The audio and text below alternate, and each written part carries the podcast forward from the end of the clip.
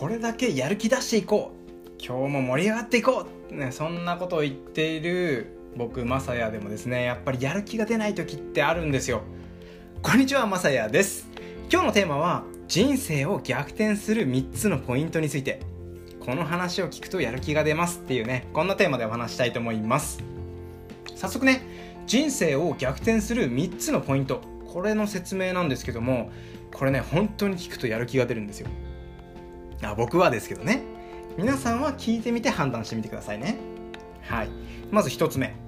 好きなことに飽きずに没頭し挫折にめげず努力を続けることで強い信念が生まれる。2つ目。ライバルに負けたことを認める潔さを持ち即座に方針転換することが大事。3つ目。かつてたもとを分かつようなことがあった人でも必要な人材であれば過去にこだわらない。この3つなんですよね。なんか理解できました？ちょっとね深掘りしていきたいと思うんですけどもまず1つ目。どうでしょうか？好きなことに飽きずに没頭。できてますか？もうここからですよね。好きなことだったら没頭できるんですよ。本当に今やってることは好きなことですか？っていうこういうことですよね。なんか嫌な深掘りになっちゃいそうですね。例えばまあね好きなことに没頭していてもうまくいかない。こんなことってあると思うんですよ。そうするとやっぱり挫折することだって絶対ありますよね。ここに信念を持ってできるかどうか。ここがねかなり重要になってくる部分なのかなと思ってます。で、まあ、2つ目に行きますよ。で2つ目はどうでしょうか。皆さんライバルっていますか？ライバルっていう存在。これはね僕の中で絶対必要だと思ってましてまあ誰かと切磋琢磨しながらやっていかないと一人は絶対いつかねダメになってしまうと思うんです。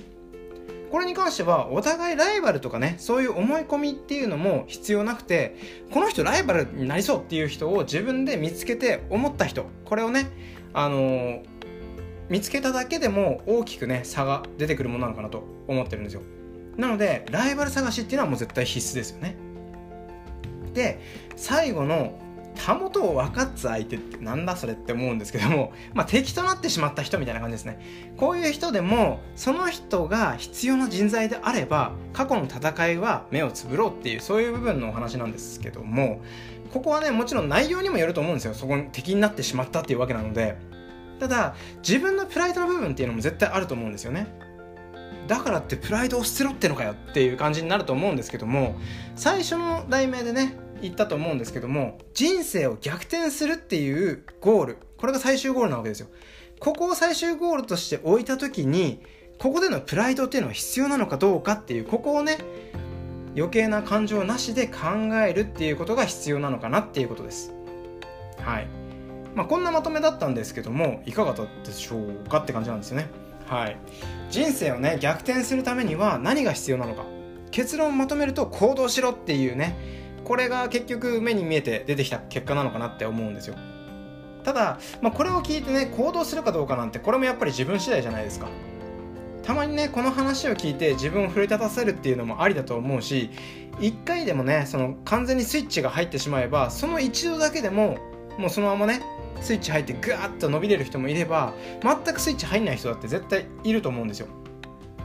僕はねあえて自分でこんな話をして自分を奮い立たせているっていう部分もあるので僕と一緒にね奮い立たせようっていう人はもうぜひねいいねとコメント DM はいこれお待ちしてますよっていうことで最後ね CM 入れるんですけども、まあ、何回でもねこの話を聞いてこうやる気出るのかっていうところここもねしっかりこう僕の中でもインプットアウトプットっていうのも大事だと思ってるのでこういう話をねどんどんしていけたらなということでまたねいろいろな経験談や学びのあるお話というのをしていけたらと思いますのでよかったらフォローお待ちしております。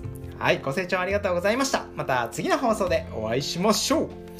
バイバーイ。